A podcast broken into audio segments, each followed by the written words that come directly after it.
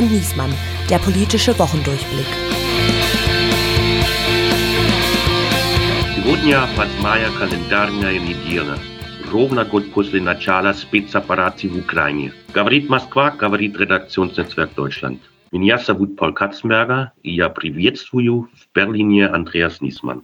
Ja, ich sage herzlichen Dank für diese freundliche Begrüßung nach Moskau zu unserem Korrespondenten Paul Katzenberger. Wir haben was Besonderes vor heute, nämlich anlässlich des Jahrestags des russischen Überfalls auf die Ukraine wollen wir explizit auf Russland und Putin heute blicken. Es gibt natürlich viele Rückblicke jetzt, die sich mit dem Schicksal der Ukrainer beschäftigen und allem, was da Schreckliches passiert. Das, die haben auch alle ihre Berechtigung. Wir haben uns aber überlegt, der Schlüssel zur Beendigung dieses Konfliktes liegt ja im Zweifel eher nicht in Kiew, sondern eher in Moskau und deshalb soll es in dieser Folge gehen um den Aggressor, um Russland und um Wladimir Putin. Wir sprechen also heute in einer Spezialfolge mit RND Russland-Korrespondent Paul Katzenberger in Moskau. Sie haben ihn gerade schon in der Begrüßung gehört und außerdem mit der ehemaligen russischen TV-Journalistin und heutigen Dissidentin Marina Ovsjanikova und mit dem Oppositionellen und Autoren des Bestsellers Putinland Leonid Volkov. Ja, ich sag Grüße nach Moskau. Hallo Paul, wie geht's dir? Hallo Andreas. Ja, im Großen und Ganzen geht's mir eigentlich gut hier. Es hat sich in Moskau, also am Anfang, als der Krieg jetzt vor einem Jahr losging, da war natürlich die Aufregung sehr groß und auch die Fragen um die persönliche Sicherheit von Leuten aus Ländern, die ja dann noch als sehr viel feindlicher betrachtet wurden von der riesigen Staatsmacht als vorher. Mhm war natürlich äh, erheblich und vor allen Dingen, als am 5. März äh, ein neues Gesetz erlassen wurde, wonach dann sehr hohe Gefängnisstrafen angedroht wurden, wenn man sich in der Öffentlichkeit zum Kriegsgeschehen in irgendeiner Form geäußert hat, die vom Regime als nicht zutreffend angesehen ja. wurde. Das führte ja dann schnell dazu, dass eigentlich sehr viele Medien, westliche Medien erstmal nicht wussten, wie sie mit der Situation umgehen sollten, weil sie einerseits sich natürlich der Pressefreiheit äh, verbunden fühlen, auf der anderen Seite natürlich die Sicherheit ihrer Mitarbeiter nicht gefährden wollten und dadurch sich gezwungen sahen, erstmal für eine Woche oder so die Berichterstattung aus Moskau komplett abzustellen und haben sich dann aber darauf verständigt, dass man halt weiterhin aus Moskau berichtet, aber dass man halt nicht mehr zum Krieg Stellung bezieht von hier aus. Und das ist jetzt so die äh, Gangart, die ich seit einem Jahr mache.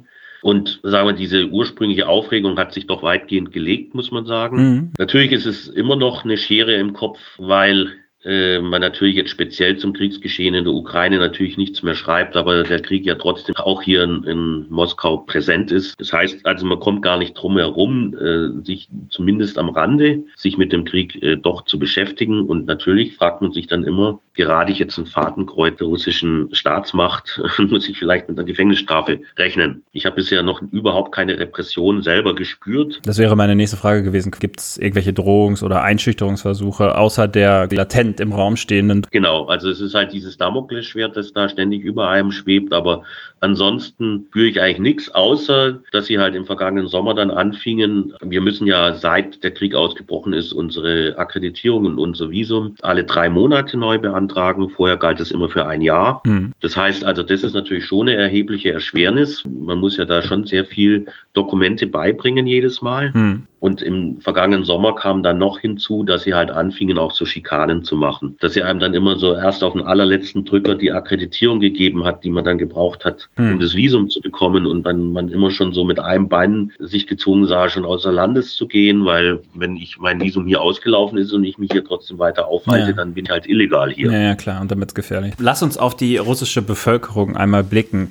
Paul, wie nimmst du die Stimmung wahr in Moskau? Also sind die Leute interessiert am Krieg? Haben sie eine Gleichgültigkeit? Äh, spielt das eine Rolle in ihrem Alltag? Oder ist das einfach irgendwie so, ja, der rosa Elefant im Raum, über den man nicht spricht und den man irgendwie verdrängt? Also der Krieg ist hier in Moskau äh, weiter weg als in anderen russischen Regionen und Städten. Das hat zwei Gründe. Der erste Grund ist, dass die Staatsmacht äh, hier in Moskau und in, und in St. Petersburg und vielleicht in ein, zwei anderen großen Städten mehr Widerstand befürchtet, weil es hier schon so eine Art Zivilgesellschaft gibt, eine Mittelschicht sich herausgebildet hat von gebildeten Leuten, denen man halt nicht jede Propaganda verkaufen kann und die nicht alles glauben. Wenn jetzt hier in großem Stil mobilisiert werden würde und es tatsächlich äh, viele Tote zu beklagen gäbe, dann wäre hier mit Sicherheit größerer Widerstand, würde sich formieren als jetzt sagen wir in anderen, in, in den ländlichen Regionen. Sagen wir der, der Krieg ist ja für die Russen vor allen Dingen dann sehr spürbar, wenn sie Familienangehörige verlieren. Klar. Und aus dem Grund wird halt prozentual hier in Moskau deutlich weniger mobilisiert, als jetzt zum Beispiel in Burjatien im Osten ja, Sibiriens, ja. wo die Bevölkerungsdichte halt sehr gering ist, wo die Leute allein schon aufgrund der geringen Bevölkerungsdichte eigentlich wenig Möglichkeiten haben, sich zu einem gemeinsamen Widerstand zu formieren. Was natürlich hier in Moskau deutlich einfacher wäre und auch zu befürchten wäre aus Sicht des Regimes, wenn es tatsächlich hier zu sehr vielen Opfern käme. Das heißt, die russische Oberschicht, die in der Hauptstadt wohnt, muss eigentlich nicht so eine Angst davor haben, dass ihre Söhne eingezogen werden zum Kriegsdienst, weil da bedient man sich eher aus Teilrepubliken und aus Fernost. Genau, so ist es. Ist es denn ähm, so, dass die Russen in, in der Hauptstadt ähm, das Kriegsgeschehen verfolgen? Also, dass da, was weiß ich, Erfolgsmeldungen, wenn dann um irgendein Vorort von Bachmut eingenommen wird, dass, äh, dass sie das wahrnehmen? Oder ist da so eine Gleichgültigkeit? Also, wie, wie gucken die Leute da drauf? Ja, man muss ja immer fragen, wer, wen man da genau jetzt anspricht. Also, sagen wir, die große Masse, die lässt, schaut natürlich fern. Ja. Im, Im, Fernsehen wird natürlich vor allen Dingen Propaganda betrieben und da wird die, wird die Staatssicht halt verbreitet und sicherlich auch über den Kriegsverlauf. Andererseits gibt es hier natürlich auch mehr gebildete Leute als in anderen Teilen Russlands und da muss man dann äh, unterscheiden. Selbst bei den gebildeten Leuten gibt es Menschen, die für den Krieg sind hm. und die verfolgen das Kriegsgeschehen auch und da ist natürlich noch inzwischen schon so, die Frage steht schon im Raum, warum läuft das eigentlich alles so schleppend und warum ist der Krieg eigentlich für Russland bisher so enttäuschend verlaufen. Und dann gibt es eine andere Schicht von Leuten, die die sehen halt einfach ihr eigenes Wohlbefinden äh, in Gefahr. Also die, die haben wahrscheinlich am Anfang gehofft, dass der Krieg schnell vorbei ist mit einem Sieg und dass sie ihr normales Leben zurückbekommen. Und bei denen wächst natürlich schon die Sorge, dadurch, dass das jetzt eben nicht der Fall ist und ja ein Sieg sich bisher überhaupt nicht abzeichnet und die aber gleichzeitig wissen, dass sie einen Staatspräsidenten haben, äh, der eben nicht locker lässt. Ja. Das, da betrachten die das schon mit Sorge. Dass sie sich fragen, hat das irgendwann Auswirkungen auf unseren eigenen Wohlstand, auf unsere eigene Sicherheit? Genau. Also man muss sich ja äh, Russland schon auch als eine Konsumgesellschaft vorstellen, die ja nicht mehr so viel anders ist als ja. westlichen Gesellschaften in der Hinsicht. Die haben mehr Sorge, kann ich mir eine neue Küche leisten oder kann ich mein Kind äh, eine gute Ausbildung bezahlen oder solche Fragen. Wie ist denn das Stichwort Konsum? Wir hatten ja am Anfang des, äh, des Krieges auch so Bilder aus Moskau von leeren Regalen und dann gab es irgendwie keine iPhones mehr etc. Und dann äh, die teilweise ja hier auch belustigt aufgenommenen russischen Versuche, irgendwelche Fastfood-Ketten dann zu russifizieren und äh, so irgendwie zu so billigen McDonalds und Pizza hat und was weiß ich was Kopien zu machen. Ist das immer noch so? Sind die Regale wieder voll? Ist, oder gibt es jetzt nur noch russische Produkte zu kaufen oder chinesische? Wie, wie muss ich mir das vorstellen? Ja, also es ist tatsächlich so, dass es bestimmte Markenartikel, westliche Markenartikel sich hier zurückgezogen haben. Also zum Beispiel, was weiß ich, Ikea hm. gibt's nicht mehr. Hm. Gab es hier in Moskau zwei riesige Ikea-Märkte, die gibt's nicht mehr. Die sind einfach zu. Die sind einfach zu. Und äh, das vermissen die Leute schon, weil die waren genauso an Ikea gewohnt, wie wir es sind. Ja, klar. Es gibt hier allerdings auch eine russische, russische Möbelkette, die gab es auch vorher schon, die gab es vor dem Krieg schon seit einigen Jahren. Nennt sich Hoff, hat einen sehr deutschen Namen, ist aber russisch und ist jetzt auch nicht so viel schlechter. Hm. Also dann gehen die Leute halt dahin. Ja, ja, klar. Also es wird substituiert, es wird substituiert wie in jeder Marktwirtschaft am Ende auch. Ja. Also ähm, es gibt, es gab natürlich schon Probleme, also zum Beispiel mit Ersatzteilen von äh, Autoherstellern zum Beispiel, die sie aus äh, Russland zurückgezogen haben. Also die, wenn ich jetzt einen Mercedes habe, dann äh, ist die Belieferung mit Ersatzteilen zunächst mal unterbrochen gewesen. Mhm. Aber äh, diese Dinge laufen jetzt auch wieder an. Hm. Also die bekommen jetzt die Ersatzteile über sogenannte Parallelimporte. Das heißt, es wird etwas teurer. Es läuft so, dass es gibt ja noch ein paar Länder, die haben mit Russland nach wie vor offene Grenzen und auch zum Westen hin offene Grenzen. Ja. Zum Beispiel China, Kasachstan, Türkei. Das heißt also, wenn ich jetzt ein bestimmtes Teil, zum Beispiel aus Deutschland oder Frankreich brauche, dann hole ich mir das aus der Türkei, wenn ich in Russland sitze. Wir machen an dieser Stelle einen kleinen Punkt und schalten zurück ins Funkhaus zu Steven Geier, der auch eine interessante Gesprächspartnerin hat. Und ich sitze jetzt hier mit unserem Chefkorrespondenten für Russland und Osteuropa hier beim RND, Jan Emdörfer. Hallo. Grüß dich, Steven. Wir haben uns verabredet, weil wir ein Interview vereinbart haben mit einer Frau, die durch einen kurzen Auftritt weltberühmt geworden ist. Ich glaube, wir alle erinnern uns daran, dass wir irgendwann dieses Video gesehen haben von einer russischen Live-Sendung und plötzlich lief eine offenbar russische Journalistin, man wusste es damals nicht, eine Frau hinter den Kulissen mit einem äh, Antikriegsschild durchs Bild und wir alle haben gedacht, ja, was steckt dahinter? Was ist das für eine Frau? Und tatsächlich hat sie jetzt ein Buch geschrieben und hat da ein bisschen Licht ins Dunkel gebracht. Und du hast gelesen, ne? Ja, ich habe das gelesen. Das Buch heißt Zwischen Gut und Böse, wie ich mich endlich der Kreml-Propaganda entgegenstellte, ist bei Langenmüller Verlag in München erschienen, soeben. Und es liest sich wie ein Krimi, kann ich sagen. Also es ist sehr authentisch, es ist sehr, sehr spannend geschrieben. Und, und es startet eigentlich an jenem denkwürdigen Abend, das war der 14. März äh, 2022 also drei Wochen nach Russlands Überfall auf die Ukraine, da hat sich Marina Ovsjanikova, so heißt die TV-Journalistin, im großen Pervy-Kanal, das ist der erste Kanal, also das wichtigste Programm im russischen Staatsfernsehen, der Propagandakanal par excellence, da hat sie sich in eine Live-Sendung gestürzt, hinter die Moderatorin gestellt und das Schild hochgehalten, No War. Auf Englisch äh, stand das dort und dann stand noch auf Russisch, glauben Sie nicht, was Sie hier hören, das ist alles Propaganda, sinngemäß übersetzt. Und das war natürlich für das russische Fernsehen ein ungeheuerlicher Vorgang. Mhm. Und das Bild oder die Bilder, es waren nur sechs Sekunden Auftritt, gingen dann natürlich um die Welt und wurden x-mal wieder gesendet äh, überall, weil es ein bis dahin äh, nicht gekannte Aktion war. Ja, es haben sich ja auch alle, die das hier zum Beispiel in Deutschland gesehen haben, sofort Sorgen um die Frau gemacht, was passiert jetzt mit ihr.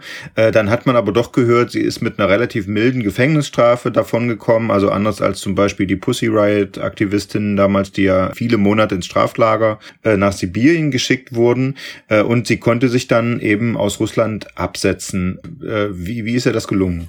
Naja, äh, ganz so easy war es nicht. Sie wurde schon erstmal auf die Polizeiwache geschleppt, sie wurde stundenlang verhört, dann hat man sie wieder laufen lassen, aber natürlich ständig beschattet. Wie du schon sagtest, dann hat es ein äh, Urteil gegeben. Sie hat eine relativ für hiesige Verhältnisse geringe äh, Geldstrafe bekommen, aber sie stand weiter unter Druck konnte aber noch ausreisen. Und all das hat sie jetzt in, in, in dem Buch, das du schon erwähnt hast, aufgeschrieben und wir haben das zum Anlass genommen, äh, uns mit ihr zu verabreden und haben sie beide gemeinsam interviewt. Vielen Dank an die Dolmetscherin Anna Ipatova, die uns dabei geholfen hat und die Sie gleich hören werden. Und jetzt hören wir gemeinsam in das Interview rein. Frau Ovsjanikova, was war für Sie der entscheidende Moment in Russland, die Seite zu wechseln von einem Propagandamedium, Pervoy Kanal, zur anderen Seite faktisch zu einer oppositionellen Journalistin. Война стала точкой невозврата, молчать дальше было нельзя. Я все прекрасно понимала, что äh, за 20 лет Кремль уничтожил все независимые... Also der entscheidende Moment äh, für mich war der Kriegsanfang. Die ganze Lüge, diese Übel, die, der Zynismus war nicht mehr zu ertragen. Und ich konnte ganz deutlich verstehen, dass wenn man weiter in Russland als Reporteur arbeitet, wird das nichts, nichts mehr damit zu tun haben, ehrlich zu sein oder irgendwelche Wahrheit zu erzählen, besonders über den Krieg in der Ukraine. Und wenn man da weiter arbeiten wird, unterschreibt man einen Vertrag mit dieser Wurzel des Übels. Und soweit Putin und äh, restliche Macht da ist, es gibt keine unabhängige Reporteurin, keine unabhängige Fernsehkanale. Sie sind ja aus Russland geflohen konnten auch in Deutschland nicht dauerhaft bleiben. Fühlen Sie sich denn jetzt in Paris sicher? Also das Erste, das ist nicht richtig so zu sagen, dass sie aus Russland geflohen ist. Die wollte bis zum letzten Moment nicht weggehen, äh, bis ihr schon gesagt wurde, dass äh, die Leute Angst für ihr Leben haben. Die muss selber Angst für ihr Leben haben äh, und die muss so schnell wie möglich weg von Russland. Äh, momentan fühlt sie sich sicher und sie ist sehr dankbar an äh, Reporteuren, die ihr Leben und Leben von ihr Kind äh, gerettet haben. Sind Sie denn die einzige Reporterin, die dem Propagandaapparat den Rücken zugekehrt hat? Oder kennen Sie noch weitere, die das getan haben oder die darüber nachdenken? Вы знаете, в тот момент, это был март, была очень сильная волна увольнений, уволилось очень... Das ist im März passiert und damals gab es eine große Welle von Kündigungen, besonders am zweiten Fernsehkanal Russia. Ähm, es gab auch die Fälle, dass während des Programms, während des Laufes des Programms die Regisseuren äh, einfach aufstehen und weggehen würden. Äh, viele Leute, die sozusagen nicht im Aufnahme waren, die Leute, die äh, das Programm geschrieben haben, die Regisseuren, äh, solche Leute haben einfach direkt gekündigt, aber am meisten die Leute, die schon Э, äh, im Ausland gearbeitet haben.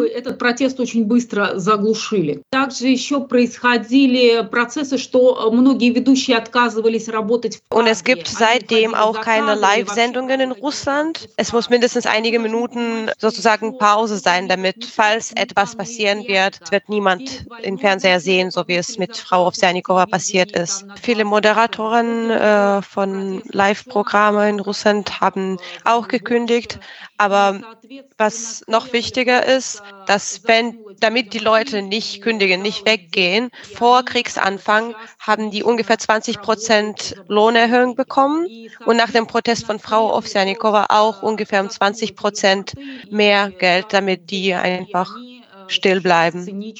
Die verstehen oder die denken so, dass die nirgendwo hin sonst gehen können. Und die verkaufen ihr Gewissen für sehr großes Geld und lügen weiter.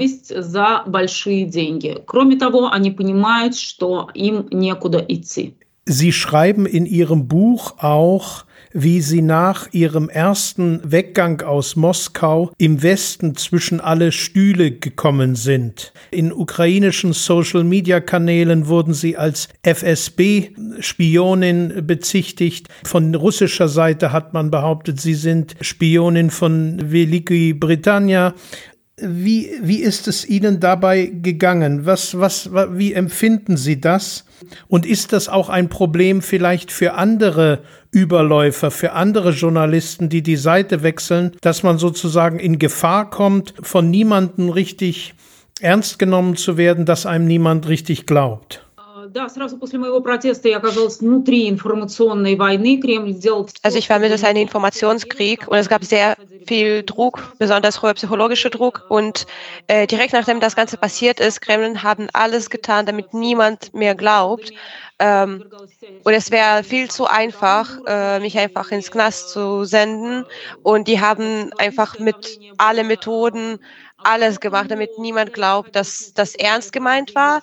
Die haben gesagt, es gab überhaupt keine Live-Sendungen und das, das wäre ein Fake gewesen. Deswegen ist die nämlich eine FSB-Agentin und das war, während ich noch in Russland war. Ich wollte auf keinen Fall immigrieren. Nachdem es schon zu gefährlich geworden ist und ich aus Russland geflohen bin, haben die dann gesagt, dass ich eine Spionin für Großbritannien bin. Und von der Seite der Ukraine natürlich würde auch schon niemand mehr glauben, dass es ernst gemeinte Protest war. Ich verstehe ganz klar, warum das passiert ist. Nach so vielen Jahren von gelogenen Nachrichten in Russland. Die Leute glauben eher an Verschwörungstheorien und ähnliches als an die Wahrheit. Und das auch sehr vorteilhaft für Kremlin war, dass diese Hate von ukrainischer Seite zu zeigen, damit die anderen Reporteuren, die vielleicht auch in diesem entscheidenden Moment waren, Propaganda wegzulassen, damit die sehen, dass wenn die das machen, die haben Hate von zwei Seiten, von zwei Seiten, von Ukraine auch genauso viel wie von Russland. Кремлю это было тогда выгодно, чтобы меня травили со всех сторон. Ja, wir haben das hier äh, in Deutschland auch so in den, in den Social Media teilweise gesehen, die Diskussion. Wie schätzen Sie die Rolle der russischen Oppos Opposition insgesamt ein? Wie stark ist die?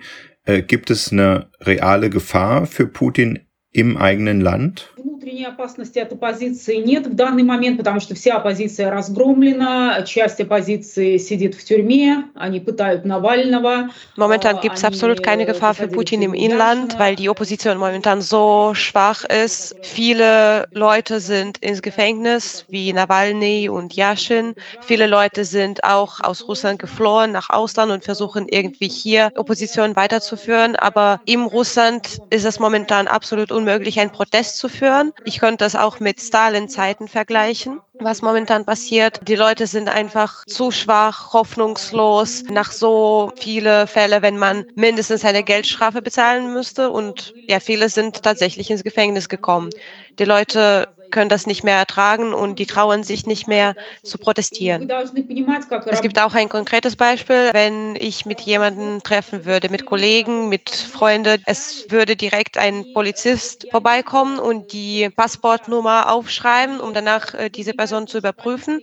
Und alle Kollegen, die mich unterstützt haben, irgendwelche Nachrichten geschickt, wurden gekündigt direkt, weil es gab eine Weile, als FSB die Duplikat von der SIM-Karte hatte und dürfte alle Nachrichten Nachrichten durchgucken. Die Leute, die gekündigt wurden, denen wurden auch die Nachrichten gezeigt. Ich würde einen kleinen Schritt nach vorn springen. Was denken Sie denn, wie der Krieg gegen die Ukraine endet? Also wie er enden kann? Эта война закончится безусловной победой Украины. Она вернет себе все захваченные территории. Ich bin absolut zu 100 sicher, dass Krieg nur so enden kann, wobei die Ukraine gewinnt und alle Kriegsverbrecher müssen ins Gefängnis kommen und müssen alles abbezahlen, was die kaputt gemacht haben. Und ich finde das eine gute Analogie mit Deutschland im 20. Jahrhundert, dass es den gleichen Weg sein soll und auch, dass die Ukraine alle Territorien zurückbekommt, wobei das mit Krim eine schwierige, ein schwieriges Thema ist, aber offensichtlich Krim ist Ukraine und nicht Russland. Я часто сказать большое спасибо. Всего хорошего за вас и, и за ваша книга. Самое важное, скажите, пожалуйста, по этой книге, что я отправлю. Sehr wichtig, ein Teil von Geld, was ich durch das Buch bekommen habe, wird nach Ukraine gesendet, um Frauen und Kinder da zu helfen. Okay. Auch von mir nochmal vielen Dank und alles Gute. Спасибо. Thank you so much. До свидания. Ja, das ist bewegend, was Marina Osjanikova da erzählt. Paul Katzenberger in Moskau, ist das was, was in Russland irgendwie eine Welle geschlagen hat? Du hast ja viele gucken Fernsehen und da war, hat sie ja diese Propagandashow kurz gestört. Wo, ist das dann sowas, wo man sich vorstellen kann, dass am nächsten Tag in der Kaffeeküche dann drüber geredet wird? Oder ist das da, wird da schnell der Mantel des Schweigens drüber ausgebreitet? Nee, also das können sie dann doch nicht verhindern, dass die Leute drüber reden, weil das war ja in der wichtigsten Nachrichtensendung des Landes auf Russland 1. Das ließ sich natürlich dann nicht ganz unter der hm. Decke halten. Und ich weiß noch, äh, unmittelbar danach haben dann viele damit gerechnet, dass sie da erhebliche Sanktionen und persönliche Beeinträchtigungen deswegen erleben wird. Aber das Regime hat ja dann überraschend milde reagiert. Haben die ja auch wieder ganz geschickt gemacht, weil sie dadurch natürlich wieder zeigen konnten, dass sie ja gar nicht so schlimm sind. Aber ja, mittlerweile ist das kein großes Thema mehr. Und wo wir beim Thema Helden sind, ähm, gibt es ja auch andere Menschen in Russland, die mutig sind. Einer von denen heißt Alexei Nawalny, ähm, hat das auch bezahlt mit seiner Gesundheit und er sitzt im Gefängnis. Und wir haben aber gesprochen mit einem Mann, der ihn sehr gut kennt und der eine wichtige Rolle für ihn spielt. Und das hören wir uns jetzt mal an. Er gilt als Außenminister der russischen Oppositionsbewegung von Alexei Nawalny. Er hat gerade einen Bestseller über Russland unter Putin geschrieben und er spricht fließend Deutsch und sogar ein bisschen Sächsisch. Leonid Volkov ist der politische Direktor von Alexei Nawalnys Antikorruptionsstiftung FBK. Leitete 2013 den Wahlkampf von Nawalny bei der Moskauer Bürgermeisterwahl und 2018 auch seinen Präsidentschaftswahlkampf. Seit 2019 lebt er im Exil in Litauen Litauen. Und sein neues Buch hat er auf Deutsch geschrieben, weil er als Jugendlicher eine Zeit lang mit seiner Familie in Dresden gelebt hat und dort auch aufs Gymnasium gegangen ist. Der Bestseller heißt Putinland und er beschreibt laut Untertitel den Zitat imperialen Wahn, die russische Opposition und die Verblendung des Westens. Und darüber wollen wir jetzt mit ihm reden. Wir freuen uns sehr, dass er sich die Zeit für uns genommen hat und sagen herzlich willkommen, Leonid Volkov. Dankeschön für die Einladung. Sie beschreiben ja in Ihrem Buch Putins Aufstieg, bis äh, der Ukraine-Krieg beginnt. Und im Schlusskapitel geht es dann darum, wie Putins Zeit an der Macht wohl enden könnte und was danach kommt. Ist das jetzt eigentlich eine besonders gefährliche Situation aus Ihrer Sicht oder ist es eher eine besonders chancenreiche Situation? Ich betrachte die heutige Situation eigentlich als chancenreich für Russland, weil es ganz klar für mich ist, Putin hat so seine Regierungszeit verkürzt. Der Angriff auf die Ukraine war nicht nur ein Verbrechen, sondern auch ein Fehler. Putin hat jetzt seine Lage in Russland, seine Unterstützung in russischen so, Be Bevölkerung und auch in seiner Eliten sehr gefährdet. Eigentlich sehr viele Menschen da in Putins Umgebung können jetzt nicht die Antwort für die Frage finden, wozu und wie kann das zu Ende kommen. Putin hat ja jetzt überhaupt keine Exit-Strategie. Und wir, wir sehen jetzt nicht, was er eigentlich zu erreichen strebt. Und das sieht auch die Gesellschaft. Das ist sehr gefährlich für Putin. Nach der Krim-Annexion äh, ist ja Putins Beliebtheit stark angestiegen. Ne? Das war also sozusagen hat ihn innenpolitisch sogar noch mal gestärkt. Äh, offensichtlich läuft der äh, Krieg gegen den Rest der Ukraine deutlich schlechter und das schadet ihm jetzt.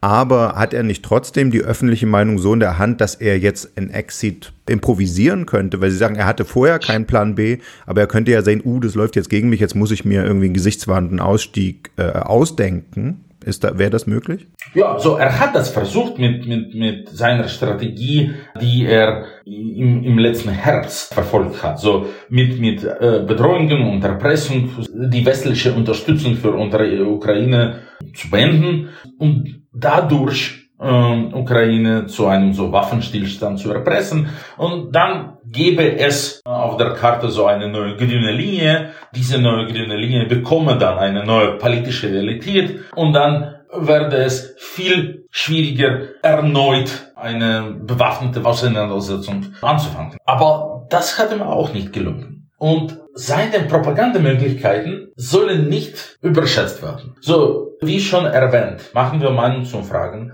Und so zum Beispiel äh, haben wir sowas gefragt. Was glauben Sie, ob eigentlich diese spezielle militärische Operation erfolgreich verläuft oder nicht? So 15 Prozent, 14 bis 15 Prozent sagen ja. Heißt das, die anderen 25 Prozent das nicht mal kaufen? Ja klar, das heißt nicht, dass sie alle schon so gegen Putin sind und, aber es ist auch klar, dass diese 85 Prozent zu einem Dialog offen sind. Dass wir zumindest es versuchen können, mit diesen Leuten zu sprechen und so weiter. Und das machen wir auch. Und was denken Sie, wer ist für Putin jetzt aus Putins Sicht gefährlicher? Seine eigenen Leute oder die Opposition? Ich glaube, seine eigenen Leute. Ich glaube, er kann sich selbst überhaupt nicht sicher fühlen, weil er versteht jetzt ganz gut. Er fordert seine Generalen etwas zu erreichen, was eigentlich nicht erreichbar ist. Die Morale ist da auch sehr niedrig in den Truppen. Ich kann mich vorstellen, wie es zu einem Standpunkt kommen kann, wann auch die, diese Generale sagen, so, wir haben davon genug, Schluss damit. Jetzt habe ich bei, bei mir hier in, in, in Diskussionen in Deutschland schon mehrmals sozusagen die einfache Frage gehört, kann man nicht einfach diesen Putin ausschalten? Ist das nicht was, ne, was irgendwie so eine, so eine ukrainische Drohne oder mit amerikanischen Geheimdiensterkenntnissen hinkriegen könnte, kann man nicht einfach diesen Putin ausschalten, damit der Krieg endet. Nun habe ich von Ihnen schon gehört, das fänden Sie die schlechteste aller Lösungen. Das klingt ja erstmal komisch, weil Sie sagen, der Putinismus hängt an Putin. Warum würden Sie sagen, wenn er jetzt auf einer Bananenschale ausrutscht und sich einen Hals bricht, das wäre eigentlich die schlechteste Lösung? Nee, Okay, ich sage nicht, das ist die schlechteste Lösung. Das ist eine nicht so gute. Nee, ich würde mich sehr freuen. Mich persönlich würde ich sehr freuen und wenn er auf die Bananenschale rutscht. Wie viel Bananen ist ja, Putin genau. jeden Tag? Wir schicken ein paar Kisten ja. in den Kreml. Ja, es ist, es ist ganz gut. Äh, es geht. Okay, aber, aber es wäre nicht die beste Lösung. Soll, als, ein, als, als, als, ein, als ein russischer Politiker soll ich auch über die Zukunft Russlands überlegen. Mhm. Und wenn jetzt die, die Martianer äh, Putin wegnehmen oder so Bananenschalen-Szenario oder sowas, das wird auch heißen, dass in 15 Jahren oder in 20 Jahren wird Russland noch einmal durch diese Spirale durchgehen sollen. Wir werden, diese Bananenschale bekommt unsere Dolchstoßlegende und so weiter und so weiter. Deshalb, die beste Lösung soll doch sein, wenn wir zu einem Tribunal gegen Putinismus kommen. Äh, wenn wirklich die, die, die Verbrechen des Regimes gegen Ukraine, gegen Russland, gegen eigene Bevölkerung auch ermittelt werden, berichtet werden und wenn das alle sehen können. Sie meinen auch so ein bisschen wie in Deutschland, dass es diesen reinigenden Prozess gibt, dass darüber gesprochen wird, äh, wer hat wer ist mitschuld, ne? dass es nicht nur um die eine Figur geht, sondern was ja. in, in Deutschland Entnazifizierung hieß. Ja, genau.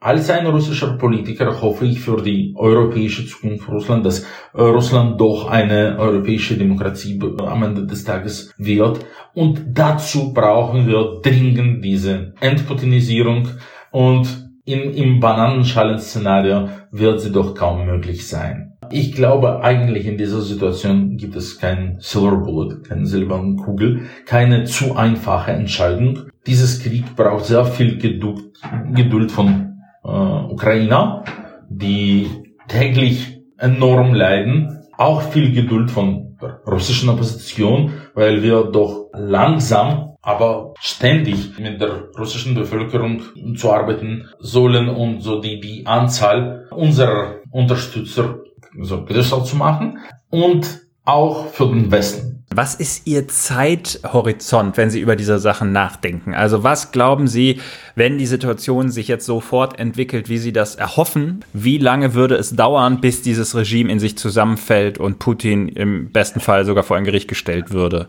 Ich glaube und ich hoffe, dass das doch nicht zu lange dauern wird. Und nämlich, ich hoffe, dass wir eine ganz gute Chance haben, am Ende dieses Jahres eine große innenpolitische Krise in Russland zu sehen. Wieso? Weil im März 2024 haben wir eigentlich die nächste Präsidentwahl. Putin soll wieder gewählt werden. Und zu dem Zeitpunkt mit hoffentlich weiteren Unterlagen russischer Armee in Ukraine und mit weiteren Einfluss von westlichen Sanktionen und mit weiteren äh, Untergang Putins Unterstützung in russischer Bevölkerung wird das eigentlich politisch für Putin eine ganz komplizierte Aufgabe sein. Okay, man kann versuchen, die Wahlen einfach abzuschaffen, sich offiziell Diktator zu nennen das wird aber also nicht so einfach sein für Putin, auch weil die, die Putin-Unterstützer pflegen es zu denken, Russland ist eine Demokratie.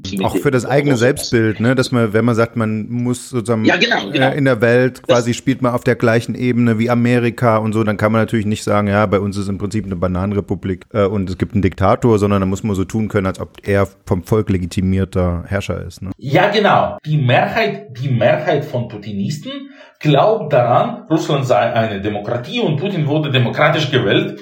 Diesen Selbstbild so zu, zu verlieren, wird ziemlich dramatisch sein. Und okay, die, die Wahlen eigentlich zu veranstalten in diesen Bedingungen, das wird doch auch wirklich sehr kompliziert sein. Und auch die, die Möglichkeiten für Wahlfälschungen und für, für Propaganda und so weiter, die sind doch begrenzt. Das ist nicht möglich für die, für den russischen Staat, sowas zu machen, wenn so zum Beispiel er eigentlich so 10% bekommt, dann zu sagen, das waren 80. Also zumindest wird das Ganze einen sehr großen Stress für, für Putin und für sein System bedeuten. Und okay, unter Druck, unter Stress machen Menschen Fehler. Ich hoffe darauf, dass wir so viel Druck bis Ende dieses Jahres entwickeln werden können, dass Putin dann auch sein letztes Fehler begeht. Es gibt noch sehr viel zu besprechen. Wir haben jetzt vor allen Dingen in die Zukunft geblickt, aber wer wissen will, wie konnte es dazu kommen, dass Putin Russland zur Diktatur umgebaut hat? Wieso haben die Russen äh, das selbst irgendwie zu spät gemerkt oder, oder sind erfolgreich mundtot gemacht worden? Und wieso hat Europa und auch Deutschland aufgrund wirtschaftlicher Interessen und geopolitischer Naivität das alles ignoriert, der liest am besten das Buch Putinland von Leonid Volkov. Wir sagen vielen Dank fürs Mitmachen und viele Grüße nach Vilnius. Dankeschön.